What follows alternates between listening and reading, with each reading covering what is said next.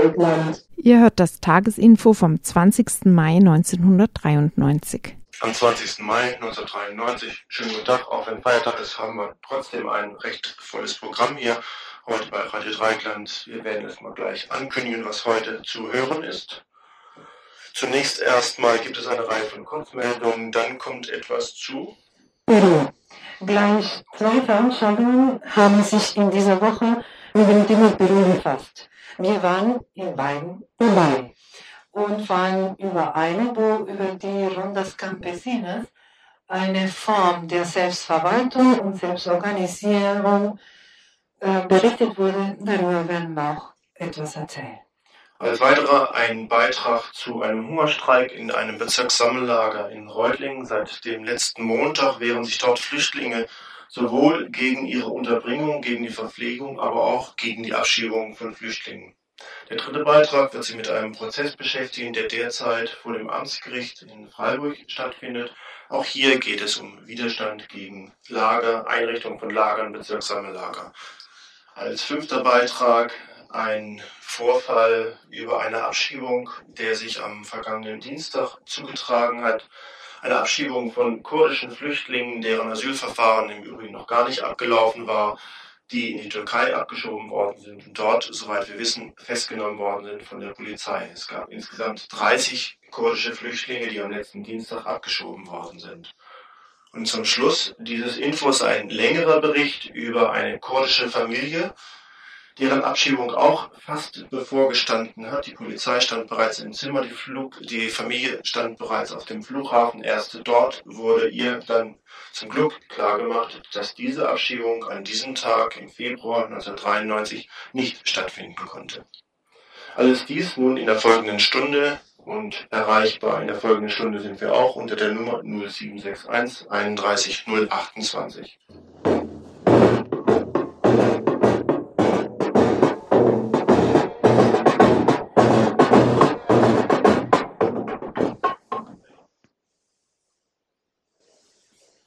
dass bei den Gesprächen zwischen Kohl und dem türkischen Staatspräsidenten Demirel in Ankara eine mögliche Lösung für unseren seit mehreren Monaten in türkischer Haft einsitzenden Mitarbeiter Stefan Waldberg gefunden sein sollte. Stefan soll nach diesen Angaben in den nächsten Wochen aus der türkischen Haft in die BRD geführt und hier aus gesundheitlichen Gründen Haft verschonen werden. Sollte diese Meldung zutreffen, so ist es auf jeden Fall auch ein Erfolg der großen Solidaritätsbewegung, die in der BRD und weltweit die Freilassung von Stefan Waldberg gefordert hat. Dies hindert aber die türkische Regierung nicht daran, ihre Unterdrückung der kritischen Presse fortzusetzen. Am Dienstag wurde der englische Journalist Andrew Penny verhaftet. Zusammen mit einem Journalisten der kritischen Zeitung Özgür Gündem wurden sie in der türkischen Grenzstadt Silopi bei der Einreise aus dem Irak inhaftiert. Während der Mitarbeiter von Özgür Gündem freigelassen wurde, hat man von Penny keine weiteren Informationen.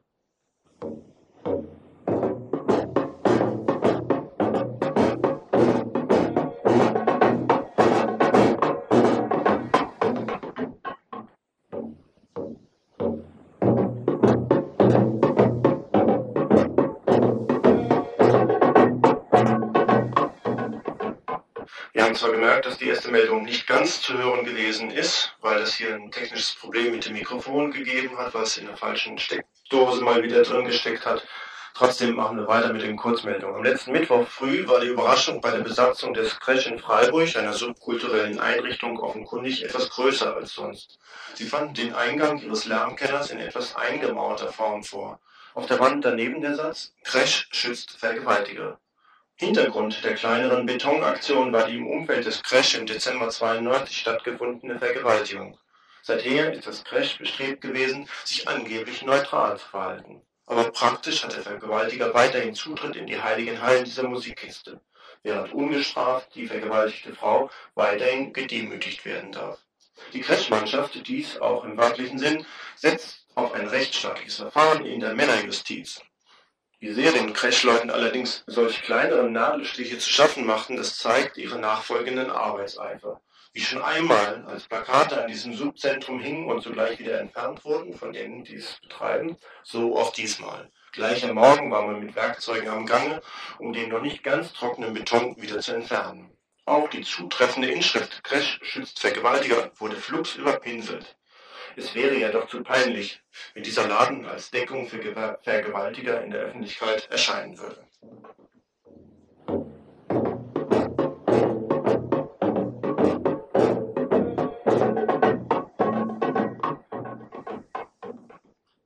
Bolivianer, Paraguayer, Peruaner und Brasilianer, die für 200 bis 300 Pesos im Monat bis zu 16 Stunden pro Tag schuften, auf Säcken unter den Werkbänken und in Maschinen schlafen und mit magerer Eintopfkost jeden Tag Reis und nochmal Reis, wie einer der Ausgebeuteten bitter beklagt, abgefüttert werden. Und das Ganze geschieht in Argentinien.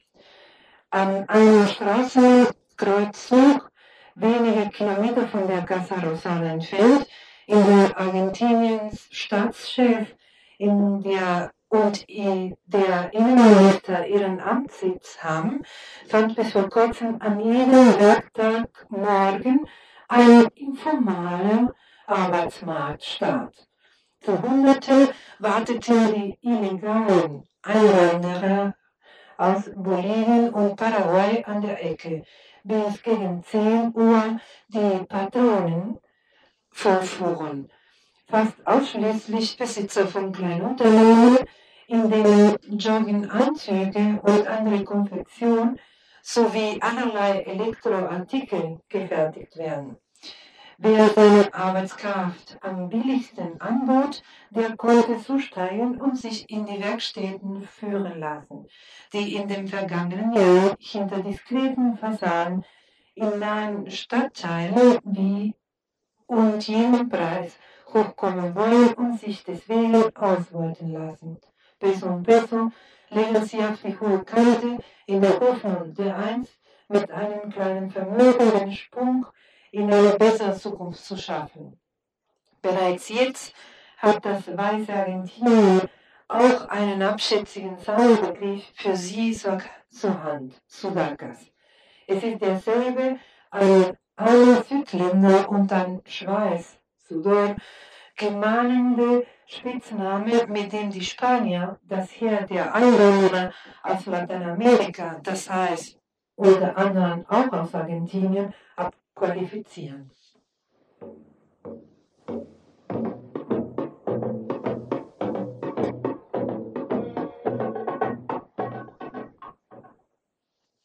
Venezuela.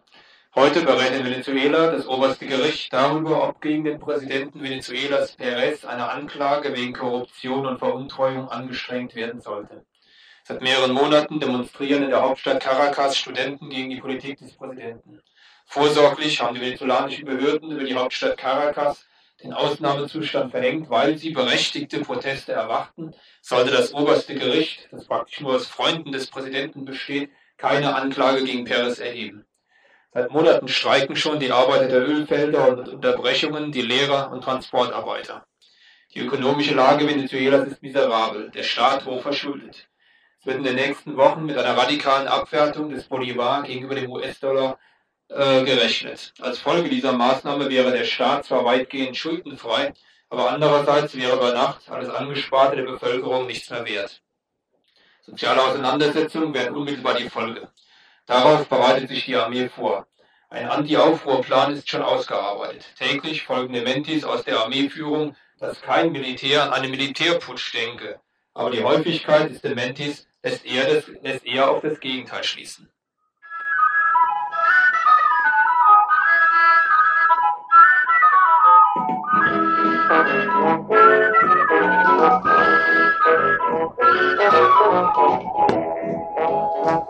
Thank you. Thank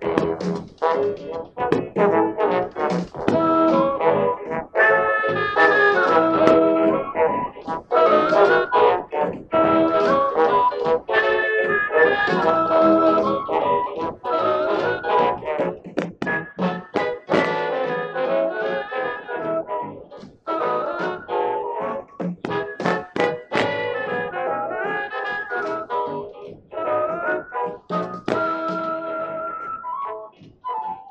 Ihr hört das Tagesinfo vom 20. Mai 1993. Am vergangenen Dienstag gab es eine Informationsveranstaltung über die Ronda Campesina in Peru, in der eine Vertreterin von den Rondas aus Bam Bamarca berichtete. Warum war diese Veranstaltung so interessant? Weil sie uns über neue Formen der Selbstorganisierung und Selbstverwaltung kleiner Gemeinden in Peru erzählt hat. Im folgenden Beitrag erzählte uns die Vertreterin aus Peru einige Einzelheiten über die Rondas. Ja, gleich zwei Veranstaltungen haben sich in dieser Woche mit dem Thema Peru befasst. Äh, am Montag gab es eine Veranstaltung, wo es darum gehen sollte, eine Initiative vorzustellen, die den Kampf oder die Geschichte von Sendero Luminoso beschäftigt. Vieles ging leider verloren, der Einführungsvortrag eher für Eingeweihte zu sein schien und die anschließende Diskussion entsprechend abgefahren und monoton lief. Dagegen am Dienstag war die Informationsveranstaltung über die Rondas Campesinas in Peru, in der Rosalinda Anticona von den Rondas Campesinas aus Wambamaca berichtete, sehr interessant. Warum war diese Veranstaltung so interessant? Weil Rosalinda uns über neue Formen der Selbstorganisierung, Selbstverwaltung kleiner Gemeinde erzählt hat.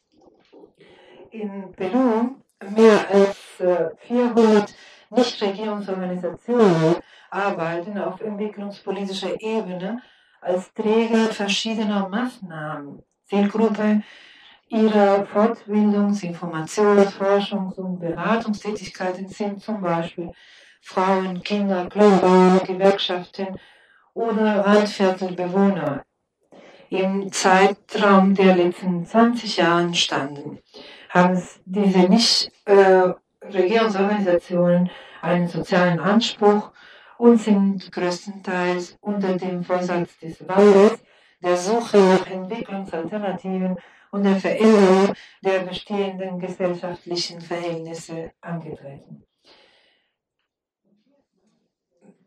Merkmal der inneren Dynamik des Landes ist die stetig zunehmende Verarmung der Bevölkerung als Folge der internationalen Krisensituation, noch verschärft durch die verschiedenen Wirtschaftsmaßnahmen. In Peru hat es in den letzten 13 Jahren 45 Anpassungsprogramme gegeben und keines hat Erfolge gezeigt. Im Gegenteil, die bestehenden Probleme haben sich nur noch vertieft. Zur Bewältigung der Krise haben die Volksorganisationen interessante und kreative Antworten formuliert.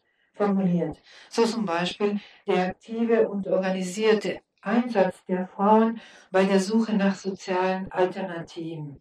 Und darüber hat Rosalinda Anticona am Dienstag berichtet. Die Vertreterin der Rondas Campesinas berichtete über die Situation in Peru und speziell darüber, was diese Volksorganisationen angesichts dieser schwierigen Situation tun, welche Perspektiven sie selbst haben und welche Möglichkeiten in der jetzigen Situation äh, die solche Basisorganisationen in Peru haben. Wir haben Rosalinda Anticona interviewt und die erzählt uns ein bisschen, wie sie sich verwalten und wie sie selbst organisieren. Nosotros como rondas campesinas, nuestra función es organizados, mm, defender nuestros derechos. Wir, die Rondas Campesinas, haben die Aufgabe, organisiert über unsere Rechte zu kämpfen und versuchen auch, die vielen Probleme, die in unserer Provinz gibt, selbst zu lösen und uns zu entwickeln. Wir sind eine unabhängige Organisation, wir gehören keiner politischen Partei und versuchen, uns selbst zu organisieren. Tagsüber wird gearbeitet und nach Wache geschoben, da manchmal Vieh geklaut wird. Wir arbeiten grundsätzlich mit äh, Kurzhandwerk, das wir einmal in der Woche auf dem Markt in der Stadt verkaufen.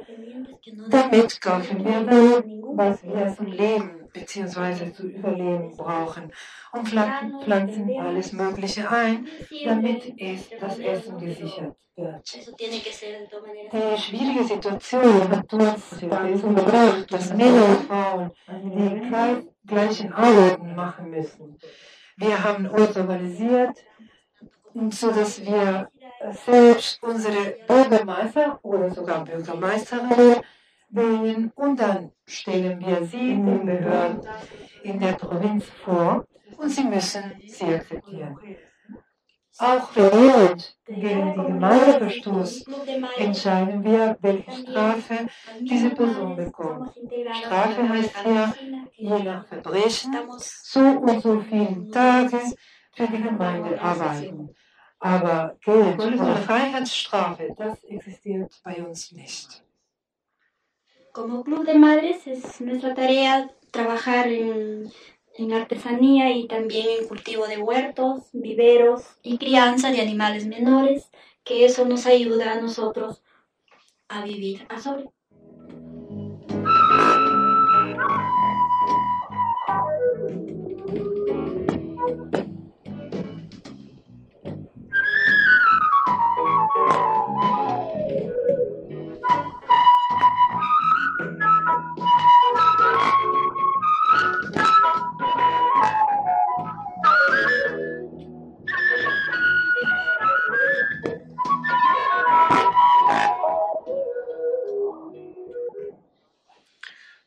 Vergangenen Sonntag haben 40 Roma-Flüchtlinge aus dem ehemaligen Jugoslawien in der evangelischen Versöhnungskirche auf dem Gelände der KZ-Gedenkstätte Dachau um Zuflucht gebeten. Hintergrund war die konkrete Angst vor einer drohenden Abschiebung. Wir hatten in den vergangenen Tagen im Info schon über diese Aktion berichtet. Die Flüchtlinge fordern ein Bleiberecht in der BRD. Mitarbeiterinnen der Versöhnungskirche unterstützen diese Aktion. Wir riefen heute dort an und erfuhren, dass die Flüchtlinge weiterhin in der Versöhnungskirche sind. Zurzeit finden Verhandlungen zwischen der Kirchenleitung und den Flüchtlingen statt. Nach Aussagen des Pfarrers der Versöhnungskirche hat der zuständige Dekan für zunächst unbestimmte Zeit das Bleiberecht in der Kirche zugebilligt. Andere Flüchtlinge, die sich derzeit auch gegen ihre Abschiebung, aber auch gegen ihre Unterbringung in Bezirkssammellagern wehren, sind in dem folgenden Beitrag zu hören. Aus Reutlingen dazu ein telefonischer Bericht vom Komitee gegen Bezirkssammellager. Montagmorgen haben ungefähr 400 Flüchtlinge aus der Bezirksstelle in Reutlingen, die in zwei Lagern untergebracht sind hier in Reutlingen, mit einem Essensboykott und damit verbunden mit dem Hungerstreik begonnen. Sie wollen damit protestieren zum einen gegen die Bedingungen, die sie als menschenunwürdig bezeichnen in Unterkünften die Situation hier in Reutlingen ist äh, wahrscheinlich nicht viel besser oder schlechter wie in Freiburg auch in der Bourbon-Kaserne. Das heißt, die Leute kriegen rationierte Lebensmittel in Tüten, wo die Leute sagen, das ist viel zu wenig für sie, das ist schlechtes Essen, sprich nicht ihren Gewohnheiten. Um die Lager rum gibt es einen Zaun, einen großen, mit einer Schleuse, wo Leute irgendwie ständig dann klopfen müssen, wenn sie rein wollen. Dann äh, ist so, dass es in den Lagern hier in Reutlingen ständig Polizeikontrollen gibt. Die finden Tag, also zu jeder Tages- und Nachtzeit statt. Es war vor kurzem so ein Vorfall ist bekannt geworden, dass Polizei abends die Leute so bewegen wollte, ins Bett zu gehen. Und äh, dann hat ein Polizeibeamter einen Flüchtlingen einen Radiorekorder weggenommen die Leute haben sind einfach so hingenommen. Dann wurde derjenige verhaftet, äh, wurden Handschellen angelegt. Ein anderer Polizist hat ein Chemical Mace im Raum versprüht. Es war ein voller Raum mit sechs äh, Erwachsenen und zwei Kindern im Alter von vier und fünf Jahren. Die, der Flüchtling, einer aus der Zaire, wurde dann abtransportiert. Die Polizei hat sich dann gegen die anderen Flüchtlinge insofern nicht mehr zu helfen gewusst, als ein Polizist einfach die Waffe gezogen hat. Kurzum, die Zustände sind äh, verheerend. Die Flüchtlinge sagen selber, das ist für sie nicht menschenwürdig, wie sie untergebracht sind. Sie wissen auch, dass sie hier in dem Lager in Reutlingen in diesem Schnellverfahren drin sind, als Wirtschaftsflüchtlinge eingestuft werden. Und viele äh, von Flüchtlingen, gerade hier aus Zaire und Algerien, die da sind, die dann ihre Ablehnungen erhalten wird, zum Teil schon erhalten haben, sind halt jetzt in einer extrem schwierigen Situation, weil sie wissen, bei Abschiebung, wenn sie zurück müssen, landen sie im Gefängnis oder werden wieder gefoltert oder manchen droht sogar die Hinrichtung. Und sie fordern jetzt mit dem Hungerstreik, dass sie zum einen mal die Möglichkeit haben beim Bundesamt, äh, dass ihr Fall nochmal aufgenommen wird, dass sie nochmal Gründe vortragen können für die Flucht. Sie fordern des Weiteren, dass sie äh, nicht abgeschoben werden in ihre Herkunftsländer. Sie fordern die Behandlung nach der Genfer Konvention und fordern darüber hinaus halt menschenwürdige Bedingungen in den Lagern. Das ist also aufgrund des Verfahrens eine absehbare Zuspitzung, die mit diesem Schmierverfahren automatisch fast verbunden ist, dass die Chancen der Flüchtlinge überhaupt eine Möglichkeit zu haben, ihre Gründe vorzutragen, fast gleich null sind, geschweige denn überhaupt anerkannt zu werden. Ja, das ist de facto sieht es so aus, dass wenn die Flüchtlinge von Karlsruhe hierher kommen, dass sie in der Regel am nächsten Tag ihre Anhörung haben beim Bundesamt. Das Bundesamt befindet sich von den beiden Lagern, ist also in einem dritten Komplex untergebracht, ungefähr drei bis Kilometer weit weg. Die Flüchtlinge müssen sich allein durch die Stadt wurschteln, ohne Sprachkenntnisse müssen sie halt dorthin und wenn sie nicht morgens um 8 dort sind, dann haben sie quasi ihren Anspruch auf Anhörung verwirkt und werden in der Regel dann abgelehnt. Nun äh, ist aufgrund des Hungerstreiks offensichtlich auch die Polizei noch einmal erneut und verstärkt aufgetreten in den beiden Lagern, in den Kasernen in Reutlingen. Was hat dann das weitere Vorgehen der Polizei erbracht? Also nach unseren Informationen haben die Flüchtlinge in dem Einlagengebiet versucht, ein Auto oder ein LKW mit Lebensmitteln, äh, der da hinkommen soll, zu blockieren. Die dann daraufhin sind ungefähr 10, 15 Polizisten gekommen und haben versucht, es aufzulösen. Äh, die Flüchtlinge wollten auch die Essensannahme weiterhin blockieren. Was genau da war, äh, da passiert ist, wissen wir nicht. Also ich war kurz danach da, die Lage war irgendwie sehr ruhig, es war eine entspannte Atmosphäre die Behörden müssen wohl irgendwie falsche Informationen weitergegeben haben. Zumindest habe ich in der Abendschau, dass acht algerische Menschen wahrscheinlich unter Regensführerschaft festgenommen worden seien, dass die Polizei den Hungerstreit aufgelöst hat. Das stimmt nicht. Also es wurden keine Flüchtlinge verhaftet. Wir waren vorhin selber vom Komitee im Lager, haben mit Flüchtlingen gesprochen. In dem einen Lager sieht es so aus, dass äh, von dort 65 algerische Flüchtlinge weiter den Hungerstreik weitermachen werden über 20 äh, Flüchtlinge aus Zaire und Togo. Des Weiteren viele rumänische Flüchtlinge und Flüchtlinge aus der ehemaligen Sowjetunion. Und sie werden morgen, also haben sie es gesagt, werden, wenn wieder Essen angeliefert wird, werden sie diesen Transport auch blockieren. Nun sind die Lager ja gleichzeitig so konstruiert, dass der Kontakt mit der Bevölkerung relativ ausgeschlossen ist. Gibt es trotzdem irgendwelche Reaktionen seitens der Bevölkerung zu diesen Aktionen? Also mir sind bisher noch keine Reaktionen von seitens der Bevölkerung bekannt. Also auch keine ablehnenden oder zustimmenden? Nee, nee. Also es gab jetzt äh, einfach die Berichte in der Presse. Ich denke, da muss man warten, ob sich da noch was tut. Aber die, zumindest die Berichte in der Lokalpresse waren eigentlich relativ objektiv. Was kann man machen, um diesen Hungerstreik der Flüchtlinge zu unterstützen? Ja, ich denke, äh, gut wäre es, wenn man den Flüchtlingen irgendeine Form der Solidarität zukommen lassen kann. Vielleicht hat jemand auch Lust oder Gruppen oder Parteien können sich ja überlegen, ob sie ihnen nicht einfach Solidaritätserklärungen schicken oder vielleicht irgendwie sonst eine materielle Hilfe zustande kommen lassen. Also wir von uns denken, wir, also wir haben geschrieben in unserer Presseerklärung, dass wir auch die Gewerkschaften, Parteien, kirchliche Organisationen, andere Gruppen auffordern, dem, sich mit dem Hungerstreik zu solidarisieren und dazu Position zu beziehen. Hat sich seitens der Verantwortlichen bezüglich dieses Hungerstreiks denn irgendetwas bewegt oder getan oder was ist Ihre ja, Antwort dazu?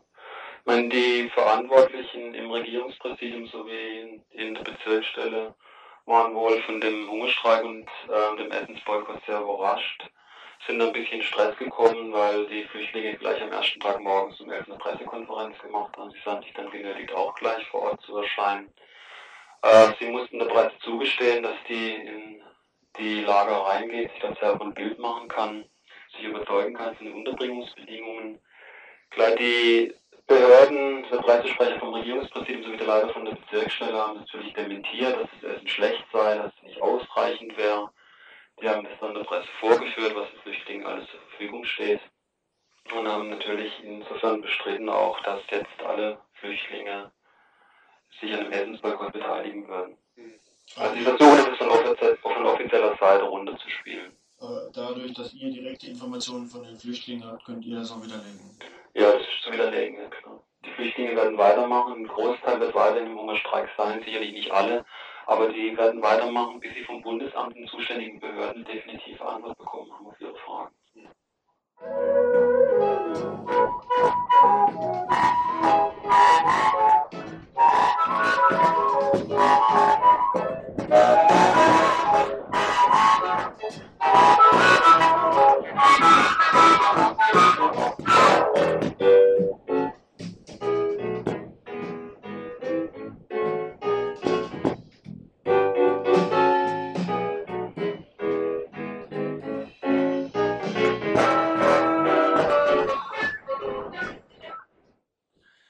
Widerstand gegen die Asylpolitik der Herrschenden ist derzeit in der Verhandlung, nämlich genauer von der Justiz in Freiburg, wo seit ein paar Wochen Prozesse laufen und auch weitere noch laufen werden.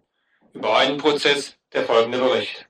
Am letzten Freitag begann ein Prozess vor dem Amtsgericht in Freiburg wegen der Aktionen gegen das Bezirkssammellager. In diesem Fall ging es um einen Besuch bei der zuständigen Einrichtung des Regierungspräsidiums, Außenstelle Eingliederung in Freiburg in der Günterstalstraße 70. Aufgestückelt in einzelne Prozesse soll es um den 22. Juni 1992 gehen. Damals kam es zu einem Besuch beim Referatsleiter Eirich. Er sollte zusammen mit seinen Mitarbeitern und Mitarbeiterinnen darauf hingewiesen werden, dass hier typische Schreibtischarbeit geleistet werde.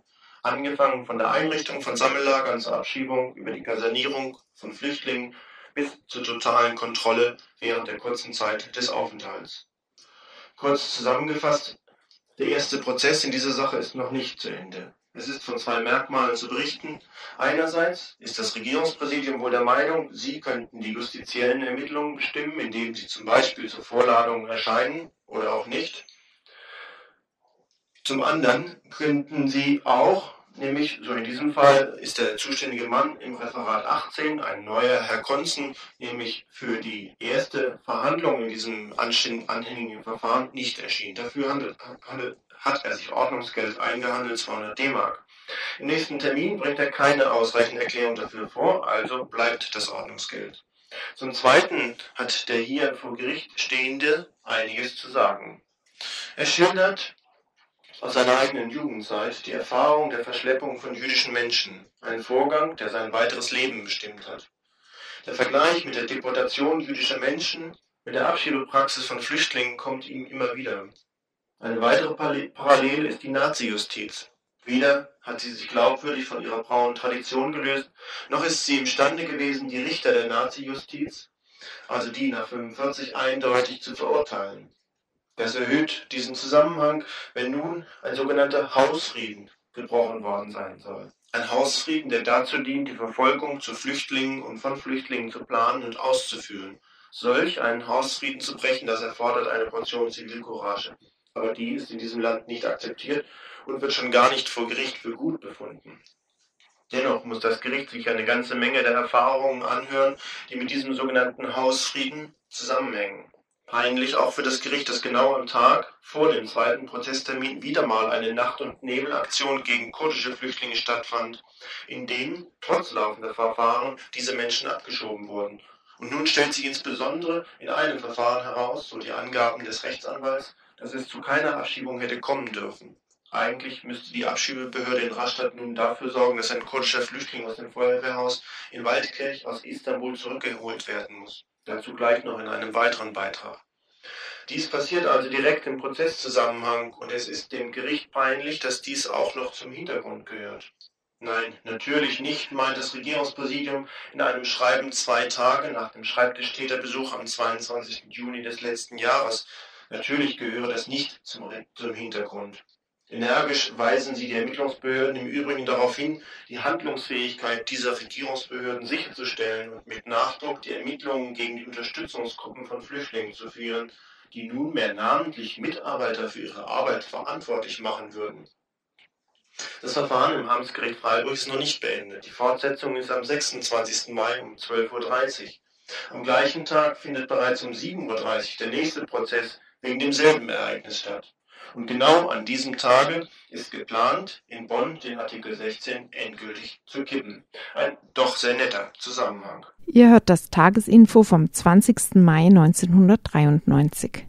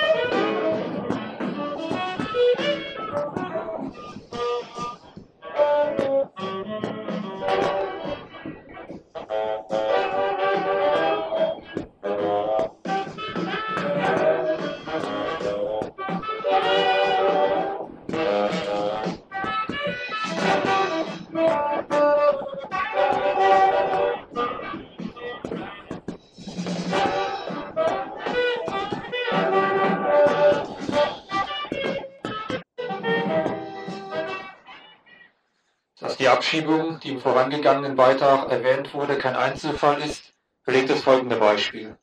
Hier haben die Behörden den zweifelhaften Erfolg gehabt, einen Flüchtling abzuschieben, dessen Verfahren noch gar nicht beendet gewesen ist. Am Dienstag dieser Woche ging von Raststadt ein Transport mit Flüchtlingen ab, die über Frankfurt zurück in die Türkei abgeschoben wurden. Diese Abschiebung kam für mindestens zwei kurdische Flüchtlinge vollkommen überraschend. Sie hatten nämlich, nachdem ihr Asylantrag im April abgelehnt worden war, sofort durch ihre Anwälte einen sogenannten Folgeantrag stellen lassen.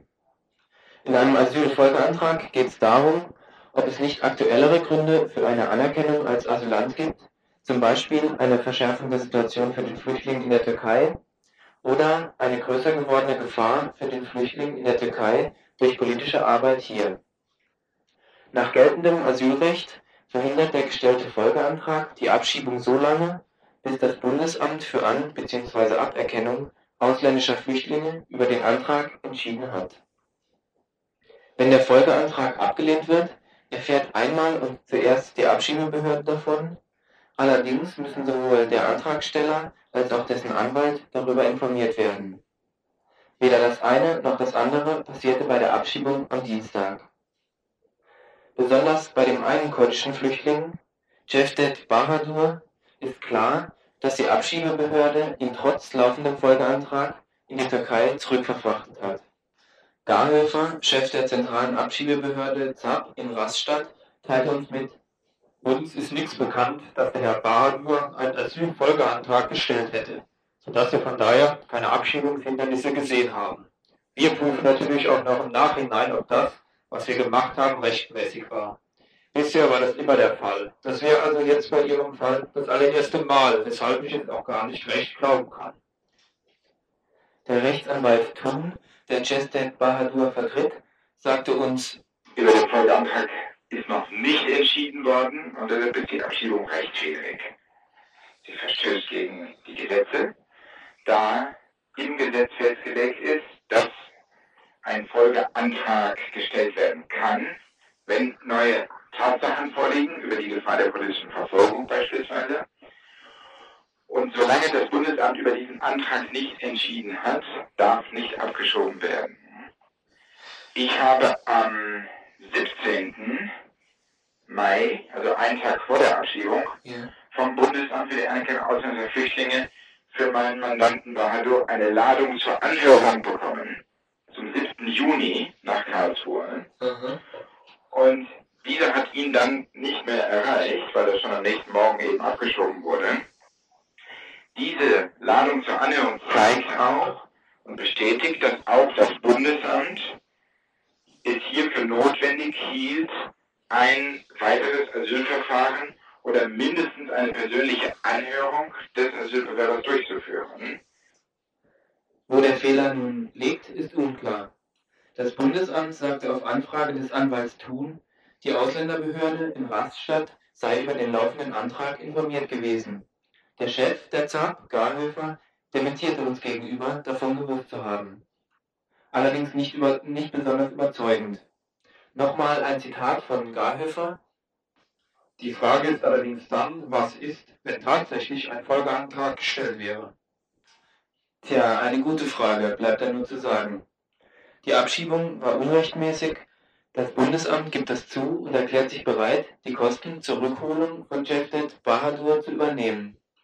Wie jedoch eine deutsche Behörde die Rückholung eines kurdischen Flüchtlings aus der Türkei, wo er möglicherweise bereits in Polizeihaft sitzt, bewerkstelligen soll, bleibt offen. Dass so ein Fehler in der zentralen Abschiebebehörde passieren kann, ist allerdings auch klar. Denn Wir haben, haben nicht nur eine Abschiebung am Tag.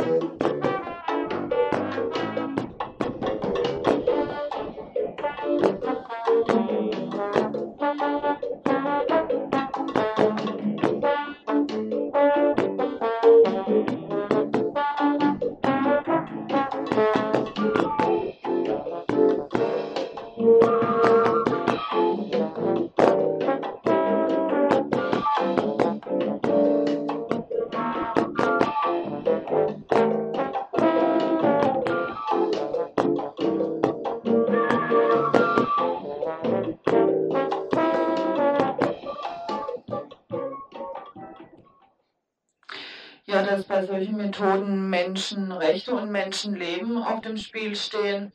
Das scheint auch den als liberal geltenden SPD-Innenminister Birzele nicht zu interessieren. Wir zitieren seine Stellungnahme zum neuen elektronischen Datenerfassungssystem Asyl.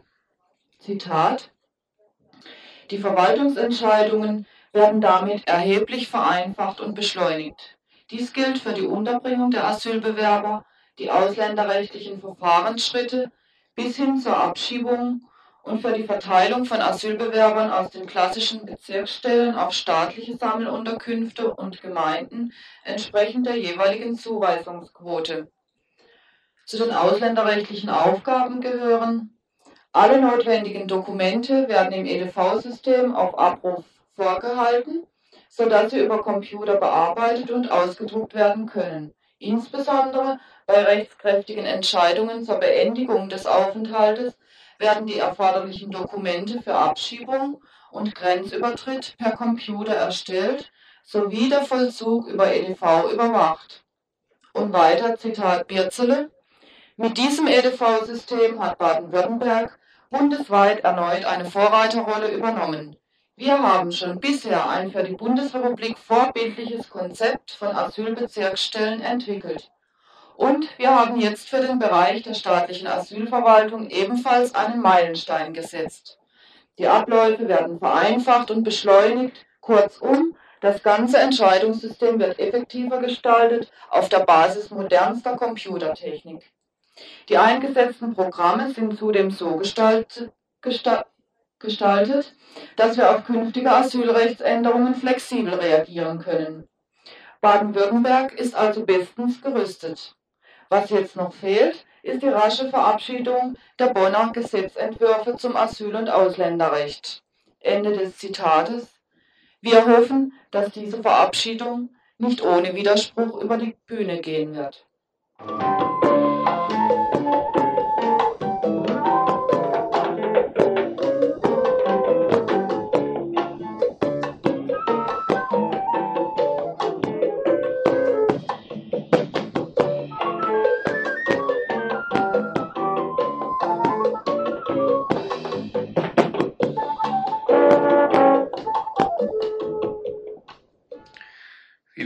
Beitrag gehört haben, ist es für die meisten betroffenen Flüchtlinge zu spät, wenn die deutschen Behörden erstmal zugegriffen haben.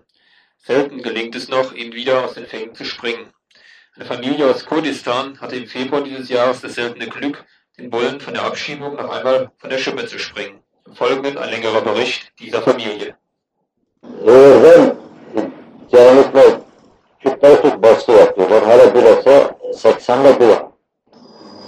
Sie kam aus Pazarcik, das ist in der Region Karaman-Marasch.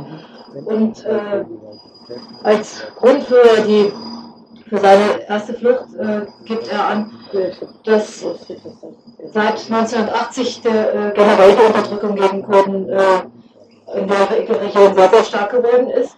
Äh, dass es sehr viel äh, Hausdurchsuchungen, Leute, ein, ein äh, äh, ein, also ins Gefängnis bringen, gab und dass auch die Frauen verlässigt wurden. 1985 hat das hauptsächlich angefangen und zwar äh, hat er vorher in äh, Arabien, in einem arabischen Land gearbeitet, ist zurückgekommen und äh, 85 äh, war die in Krieg sehr stark. Also die haben in, äh, zum mehrere PKK-Leute in sein Haus gekommen. Äh, er hat ja so viel mit der Partei nichts zu tun gehabt, aber er hat von der Partei auch großen Respekt gehabt, hat die beherbergt, hat den Essen gegeben und dann ist er mit in Dörfer gegangen, wo Propaganda gemacht wurde und er hatte Angst, wenn er da jetzt nicht mitmacht, dann, äh, dann wird er als äh, Staats Vertreter abgestempelt, so hat er mit denen erstmal mitgemacht. Äh, dann kam es aber dazu, dass die Leute, die bei ihm zu Hause waren, äh, von der Partei des Team verhaftet wurden und äh, da wurde er aber zum Glück nicht angetroffen und er ist abgehauen und seitdem musste er untertauchen. Das war die, die, der Fluchtauslöser.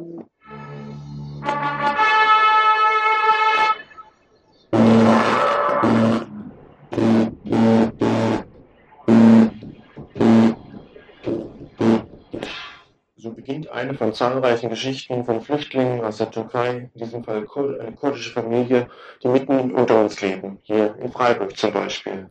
Das Schicksal der Verfolgung und des Versuchs, in Deutschland Asyl zu beantragen.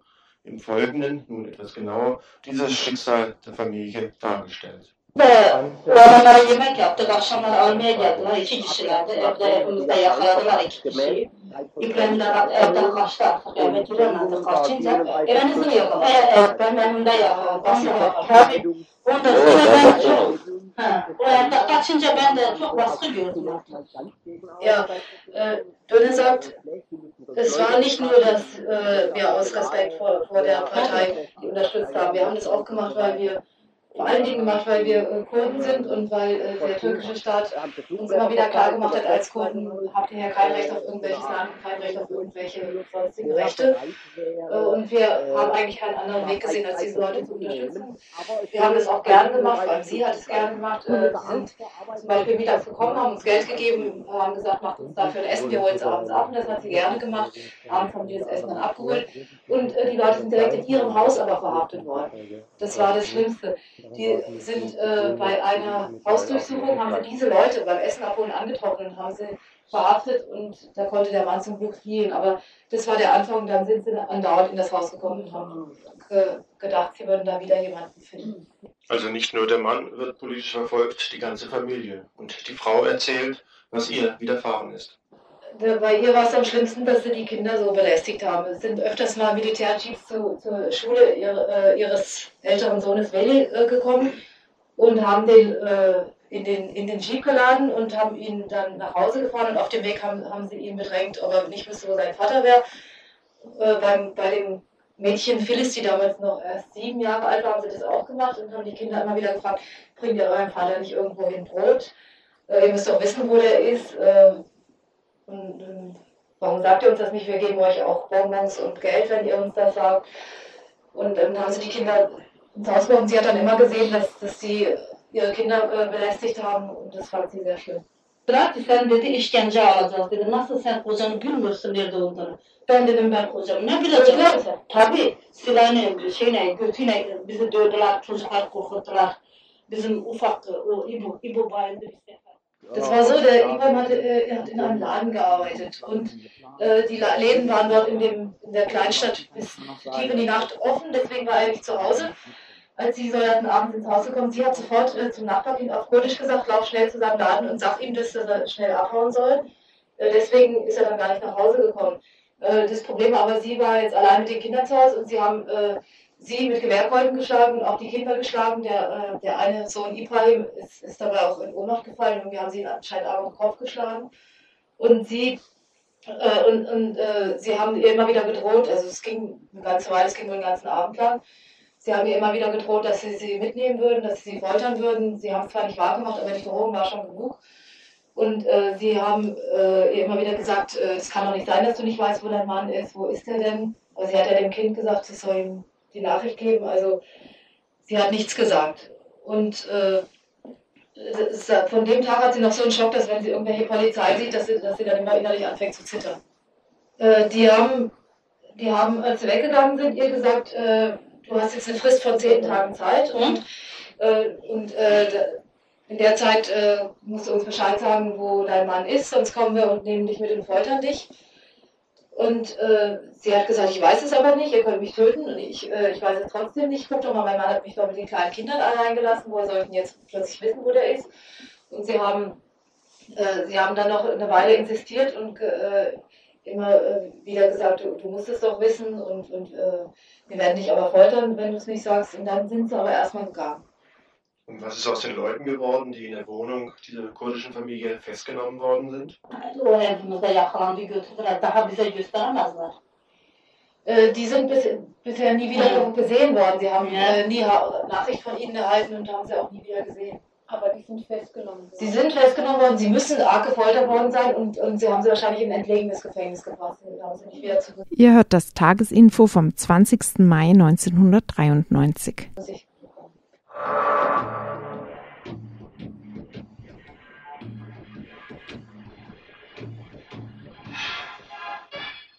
Was hat der Mann der Familie dann gemacht, nachdem er wusste, dass die türkischen Militärs ihn suchen werden? Antep'te ne kadar kaldın? Antep'te 10 gün falan kaldım. Onda Suriye'ye geçtim. Kaçak. Suriye'den Mısır'a geldim.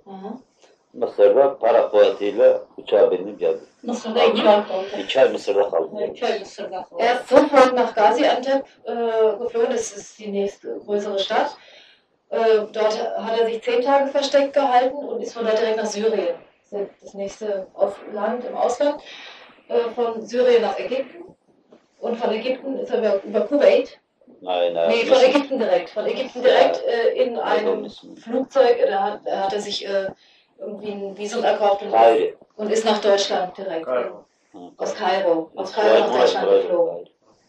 Wie kommt man nun von der Türkei nach Syrien und von dort weiter nach Ägypten? Denn die Grenze zwischen der Türkei und Syrien ist relativ stark gesichert. Das ist sowieso äh, eine Gegend, die er von klein auf kennt und er kennt die Wege durch die Berge. Er hat das selber gefunden. Der Mann kommt also nach Deutschland, beantragt hier Asyl und versucht hier aus Deutschland Kontakt mit seiner Familie in der Türkei, kurdische Region, aufzunehmen. Das, äh, wir haben das so gemacht, dass er äh, zu seinem Schwager, das ist äh, der ältere Bruder der Frau, in München gegangen ist. Der ist schon seit vielen Jahren Arbeiter in Deutschland, hat überhaupt keine Probleme in der Türkei. Und der ist, äh, der ist dann immer, wenn er in Urlaub gefahren ist, heimlich hin und hat äh, Nachrichten verbracht und hat es dann äh, über die Jahre langsam gemanagt, dass sie dann aufkommen. Genau. Also die erste Nachricht. Nach eineinhalb Jahren ist sie dann selber gekommen. Äh, Sie hat dann, als sie von erfahren hat, wo er ist, hat sie mit, mit ihrem Neffen, das ist also der Sohn des äh, Arbeiters aus München, äh, mit ihrem Neffen Pläne geschmiedet, wie sie auch weggehen kann. Sie ist erstmal, weil sie haben regelmäßig noch unter Unterdrückung gelitten und sind regelmäßig ausgefragt worden, äh, hat sie die Kinder ihrer, ihrer Schwiegermutter, also seiner Mutter, gegeben und ist äh, in einem anderen Dorf bei Verwandten untergetaucht, äh, bis, bis sie dann einen Schlepper gefunden hatten. Und die Kinder waren dann erstmal, die Kinder waren dann erstmal bei der, bei der Großmutter. Diese ganze Geschichte, ganz kurz nur erzählt, spielte sich in der Zeit zwischen Ende 1986 und 1988 ab. Die Frau war, und, war nach der Flucht ihres Mannes über die syrische Grenze Richtung Ägypten nach Deutschland dann zunächst erstmal untergetaucht bei Freunden oder Freundinnen. Äh, sie hat fast niemandem erzählt, wo sie hingegangen, in welches Dorf sie gegangen ist. Es gab viele Möglichkeiten, wo sie hätte hingehen können. Und, äh, sie hat eins gewählt, von dem fast niemand wusste. Und die engeren kurdischen Nachbarn haben es vielleicht geahnt, hätten aber niemandem was gesagt. Das war eine furchtbare Zeit. Sie hat, äh, die, die, die anderen Dörfer waren auch nicht frei von, von Durchsuchungen. Und sie hat einmal bei der Tante geschlafen, einmal beim Onkel geschlafen und äh, bei verschiedenen Verwandten äh, immer wieder gewechselt, damit keiner Verdacht schöpft und hat sich furchtbar nach ihren Kindern gesehnt. Ya, ama partinin haber vardı ben burada olduğumu. Onlar biliyorlardı. Aber die Partei wusste, wo sie ist und, und haben sie wohl auch äh, indirekt geschützt. Die, für die Kinder war es auch eine schlimme Zeit. Der eine Sohn hat in der Zeit eine Polioerkrankung bekommen und leidet jetzt noch unter den Folgen. Äh, also es war für alle Seiten sehr schwer. Dann flieht auch die Mutter mit den Kindern für 12.000 D-Mark. Das Haus, in dem sie in der Nähe von Passalczyk gewohnt haben, steht seitdem leer. Eines aber bleibt ihr in ständiger Erinnerung. Ist- Von dem Tag hat sie noch so einen Schock, dass wenn sie irgendwelche Polizei sieht, dass sie, dass sie dann immer innerlich anfängt zu zittern. Und dies wird nun auch in Deutschland zu einem riesigen Problem. Also alles, was Uniform hat, flößt ihr furchtbare Angst ein. Äh, sie assoziiert dann sofort die Tür das türkische Militär und die türkische Polizei. Und das war auch ein ganz großes Problem bei ihrem ersten Anhörungsverfahren. Da hat sie den Mund überhaupt nicht aufgekriegt, äh, weil sie überall nur Uniformen gesehen hat. Sie hatte, äh, sie hatte auch große Angst, dass sie sie zurückschicken. Sie hatte gedacht, Polizei und Polizei, die schicken uns dann zurück, dann machen die uns wieder das klar. Anfang Februar 1993 steht die Polizei morgens um halb sechs bei ihr in der Familie, der kurdischen Familie in der Wohnung. Bir buçukta geldi bizim kapıyı çaldılar. Ben İbrahim'e dedim kapıyı açma dedim bu polisi de dedim. Kendisi dedi aç dedi bizim hiçbir şeyimiz yok mektubumuz şeyden gelmiş dedi Zindorf'ta. Ben dedim haydi. Das hat sich so abgespielt. Um halb fünf Uhr morgens hat an die Tür geklopft und Döner hat sofort gesagt, äh, Ibrahim, mach nicht auf, das ist die Polizei. Und er hat gesagt, wieso sollen wir nicht aufmachen? Wir haben ja nichts verbrochen und, äh, und wir haben ja auch äh, äh, Briefe, die bestätigen, dass, äh, dass, dass äh, wir noch unter im Asylverfahren sind. Und da hat sie äh, gesagt, nee, mach nicht auf, die, das ist die Polizei. Und dann hat er ihr gesagt, sie soll doch aufmachen. Und da hat sie dann aufgemacht und ist aber rausgegangen und hat gesagt zu den Polizisten, bitte nicht reinkommen, sonst kriegen die Kinder Angst. Hat mit denen auf dem Flur verhandelt und, äh, und hat gesagt, was sie wollen. Da haben die gesagt, äh, wir möchten gerne äh, Veli Karadorok, Fides Karadorok, Serbisch Karadorok und Frau Döne Karadorok haben und, äh, und mitnehmen. Und da, äh, und hat sie gesagt, wa warum? Und da haben die gesagt, ja, äh, wir haben hier einen Abschiebungsbescheid. Und da hat sie gesagt, äh, bitte, ihr könnt uns umbringen, aber schickt uns nicht in die Türkei. Gelirse bana biz sizi göndermeye biz mecburuz dedi. Biz mahkeme bakarız. Mahkeme gönderirse biz mecbur sizi göndeririz. Die äh, Polizisten haben gesagt, tut uns leid, wir tun hier nur unsere Pflicht und wir haben hier das vom Gericht be wir sind beauftragt, wir müssen das jetzt machen. Bitte sagen Sie jetzt Ihre Wäsche ein und packen, packen und packen. Jöne war so unter Schock, dass, dass sie überhaupt gar nichts mehr gesehen hat und hat immer nur Nein, Nein, Nein gesagt, nicht, nicht äh, abschieben, Nein, Nein.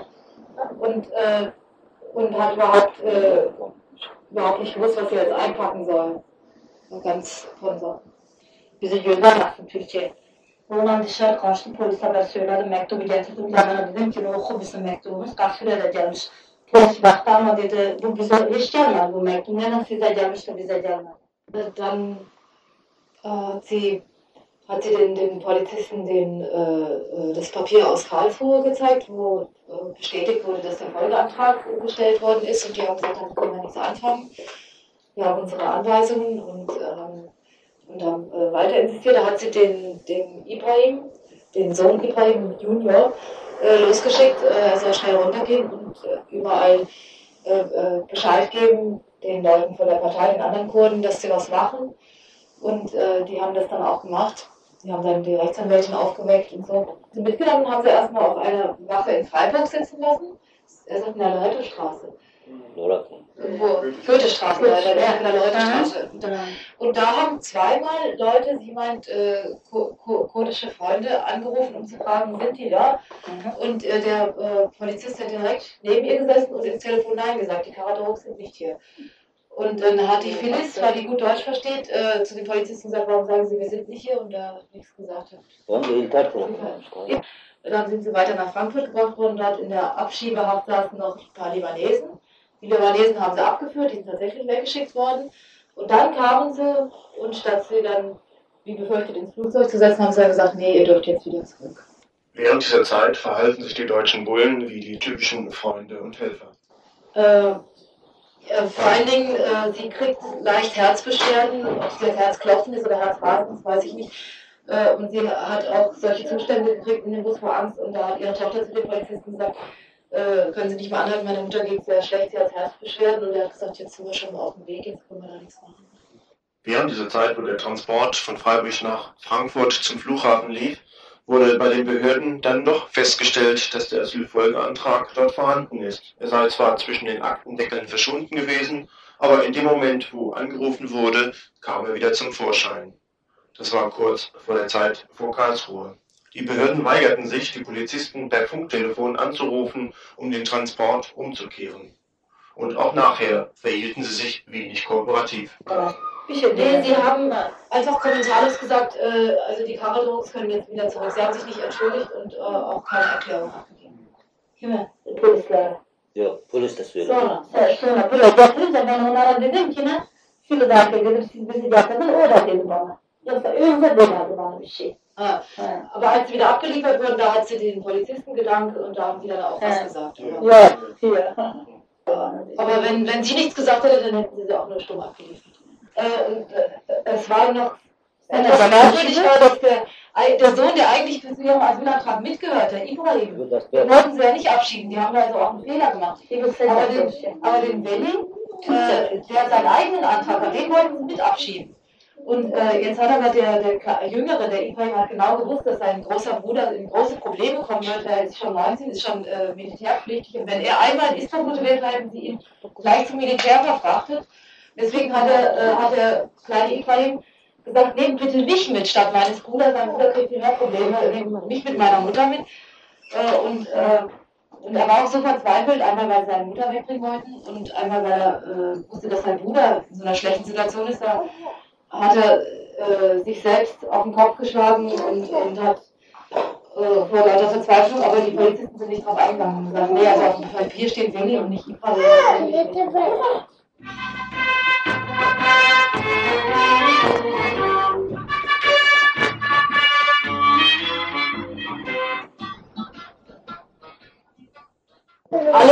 Beide haben das immer noch nicht verbunden und leben immer noch unter Angst und sie haben abends immer Einschlafschwierigkeiten, weil, weil sie immer denken, hoffentlich kommt nicht wieder die Polizei. Was passiert derweil in ihrer Heimatstadt Pasachik in Kurdistan? Ja, sie haben äh, im Oktober letzten Jahres und auch letzten Monat haben sie beides mal die Nachricht erhalten, äh, dass es äh, schwere Zwischenfälle gegeben hat, viele Hausdurchsuchungen, dass auch Leute umgekommen sind dabei, mehrere Leute, auch Bekannte. Und äh, das wird jedes Mal über Briefe verlaufen, die zu ihrem Bruder gehen, nach München. Der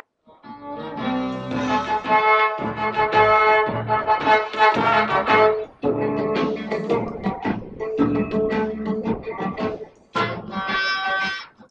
den Veranstaltungshinweisen. Heute Abend wird sich eine Veranstaltung mit dem Thema Kurdistan beschäftigen. Zu hören und zu sehen ist Holger Denike vom Friedenshaus in Mutlang. Ein ganz kurzer Auszug aus einem Interview, was vor einiger Zeit mal geführt worden ist mit ihm. Es geht auch um Kurdistan natürlich. Es ist eigentlich allen klar, dass der, der Kampf militärisch weder von der einen noch von der anderen Seite gewonnen werden kann, militärisch. Sondern dass es darum gehen muss, eine politische Lösung zu finden. Und da war dieses Waffenstillstandsangebot, ähm, kam da eben für viele wie gerufen, weil sie gesagt haben, das ist, jetzt haben wir, haben wir eine militärische Stärke erreicht und jetzt versuchen wir wieder auf die politische Schiene zu kommen. Es geht um die PKK und das Waffenstillstandsangebot, das im März gemacht worden ist. Die Veranstaltung zum Thema Kurdistan politischer Reisebericht heute Abend, 20. Mai um 20 Uhr im Radikaldemokratischen Zentrum Egonstraße 54 in Freiburg. Dann gibt es was über einen Kongress, der noch. Da ist das Mikrofon mal ein bisschen hin. Weiter weg. Es geht halt mal ein Kongress, der noch ein bisschen weiter weg liegt, aber wegen der Größe der Veranstaltung schon jetzt angekündigt wird. Und zwar werden vom 23. bis zum 27. Juni 93 sich in Freiburg freie Radios aus ganz Europa treffen. Es ist ein Kongress mit europäischen nicht kommerziellen Radioinitiativen, die sich in der Fabrik in der Habsburger Straße Neustadt äh, treffen werden. Auf diesem Kongress soll über ihn Ihr hört das Tagesinfo vom 20. Mai 1993. Natürlich. Es ist eigentlich allen klar, dass der, der Kampf militärisch weder von der einen noch von der anderen Seite gewonnen werden kann, militärisch. Sondern dass es darum gehen muss, eine politische Lösung zu finden. Und da war dieses Waffenstillstandsangebot, ähm, kam da eben weil sie gesagt haben, das ist, jetzt haben wir, haben wir eine militärische Stärke erreicht und jetzt versuchen wir wieder auf die politische Schiene zu kommen. Es geht um die PKK und das Waffenstillstandsangebot, das im März gemacht worden ist. Die Veranstaltung zum Thema Kurdistan politischer Reisebericht heute Abend, 20. Mai um 20 Uhr im Radikaldemokratischen Zentrum Egonstraße 54 in Freiburg.